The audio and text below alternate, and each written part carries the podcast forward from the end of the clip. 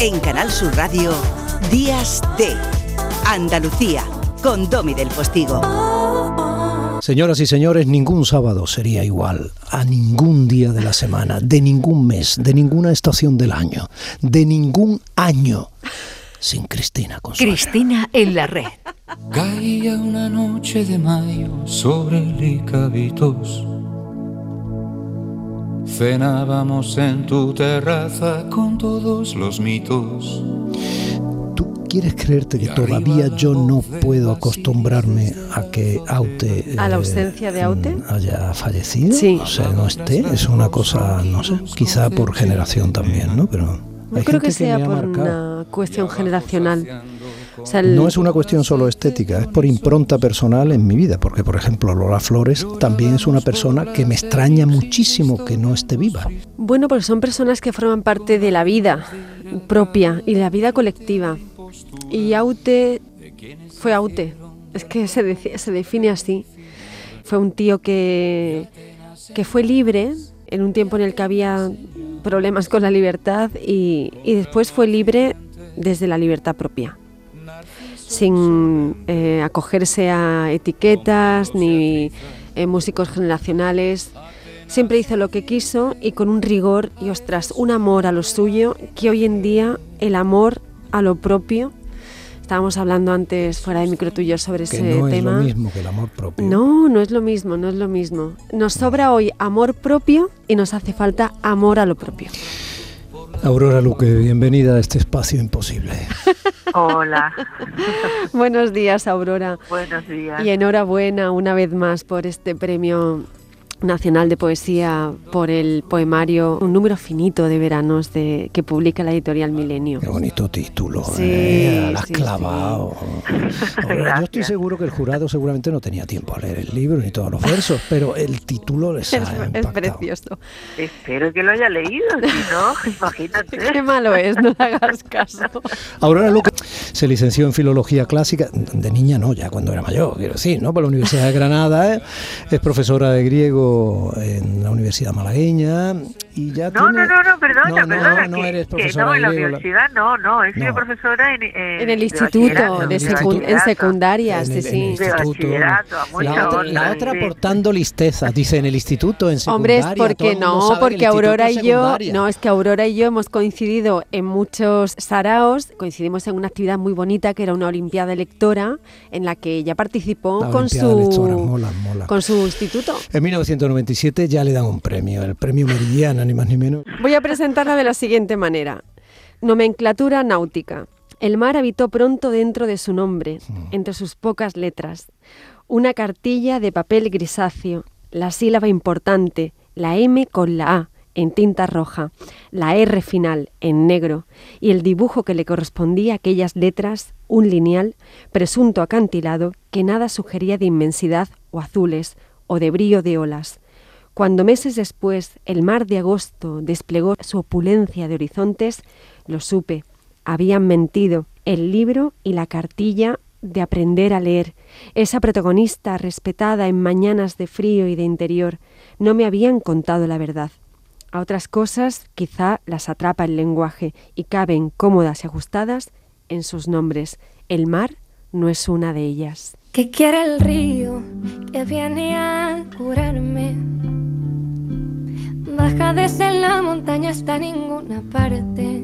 Qué bonito esto. Estaba en vilo. Aurora, ¿qué, qué tiene el mar tan diferente, tan inabarcable, tan indescifrable? ¿Y tú, qué no, te que ha tú dado? no veías de niña desde la Alpujarra. Pues esa, esa opulencia de horizontes que descubrí con cuatro años, sé que fue el verano que cumplí cinco. Entre cuatro y cinco años yo me mm, sé que, que descubrí que el mar no se parecía a, a la palabra a la palabra que, en la que lo quieren encerrar, que, que es mucho más. Entonces esa insuficiencia del lenguaje casi que me acompaña desde entonces, ¿no? Cómo el lenguaje puede o no eh, cerrar el mundo, puede describirlo o a veces se queda se queda corto. Eso lo, lo- de manera inconsciente yo creo que, que, que empecé a darle vueltas a ese problema a ese asunto eh, el, eh, desde la infancia. Qué bonito eso. Decía Rafael Pérez Estrada, ¿quién puede decir mar impunemente? Buenísimo. Qué maravilla, Rafael.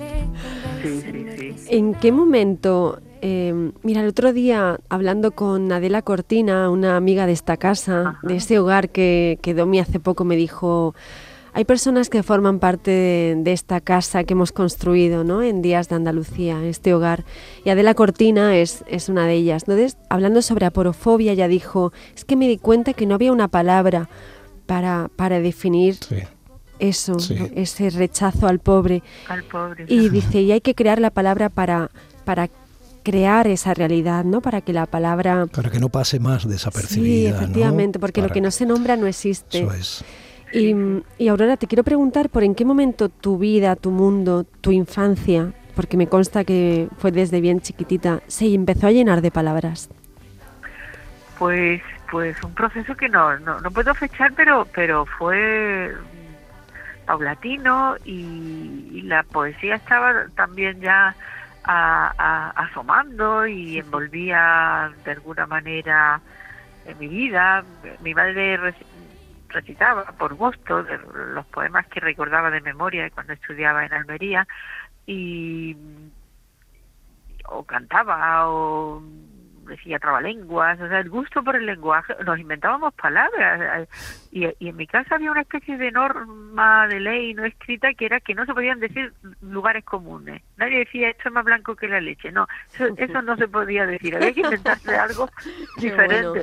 Es algo no escrito, no ni siquiera verbalizado eh, entre nosotros, entre los hermanos, así, pero pero pero era verdad, no no se podía hablar de manera aburrida. Y, y claro, pues esa esa vitalidad del, del lenguaje eh, dentro de la familia yo creo que que fue un momento de salida. No, eso que hace Aurora es algo que a mí me suele suceder mucho, ¿no? O sea, hablas con relativa intensidad y le das con la orejita al botoncito del El móvil. botón del móvil. Y cada vez que le das con la orejita al botoncito del móvil, en antena suena un. Espero que no se corte, que, que también es otra costumbre que tiene el móvil últimamente. Bueno, mejor que se corte el móvil que no la orejita. Bueno. Estoy harto de trabajar, llevo unos días. María Rosa de Galvez y protestando. María Rosa de Galvez, Isabel Oyarzábal, eh, ya lo comentamos en su momento, mujeres que necesitaban ser redescubiertas, porque si lo que no se nombra no existe, lo que no se conoce no se puede ni siquiera olvidar. O sea que Efectivamente. y eso también te lo debemos. Bueno, no, eh, yo me he ocupado de una Niña, parte dime muy algo que sí. Pero no. Aquí en honor a la verdad. Eh, lo que pasa es que, mira, olvidadas es una palabra que no me gusta. Mm. Porque no es que se las olvide. El olvido puede ser algo involuntario, no. Fueron eh, conscientemente dejadas a un lado. Mm. Eh, se sabía que existían, eran contemporáneas de, de otros poetas y conscientemente se las desprecia Sí. y se las deja fuera de la historia literaria. No es que se las olvidara, porque oye, que, que ha pasado el tiempo y no, el olvido es otra cosa. Entonces son eh, eh, apartadas, apartadas y despreciadas. O sea, eh, no, no hay, hay que usar las palabras con, con hay que aportar ese sentido de, de, de apartamiento voluntario que se hizo de, de las mujeres, no no no es algo azaroso ni casual, sino hecho a propósito. Mm. Entonces, por eso olvidada no me gusta, no me gusta, Eh, aunque a veces yo lo uso también. pero- Aurora, te llamó el ministro, ¿no? Sí, sí, sí, eh, por lo visto ti- tiene que ser así y hasta que no se eh, se acepta el premio no se hace público. Claro, si la llamada no, no si no se localiza, pues eh, no, no se puede publicar el premio porque puede hay gente que lo rechaza y todo eso. Sí. Claro. Y tú le dijiste, "Anda, ¿para qué se va usted a meter? na?".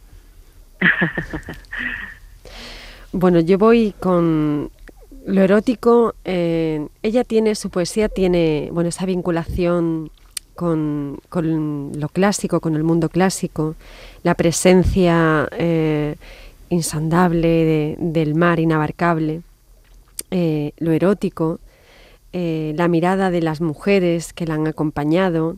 Y voy a leer otro, poema muy pequeñito de, de un número finito de veranos. Dice, la culpa de la crisis, encomio erótico. Es al revés.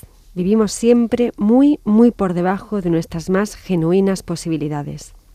Esos ojos que envían átomos encendidos al mundo lucreciano están muy por encima del nivel. Y ese cuerpo tan terso, recién hecho a la vida y abrumado por ímpetus y furias, traspasa la delgada línea roja. Vivimos siempre abajo, en nuestros propios sótanos mohosos.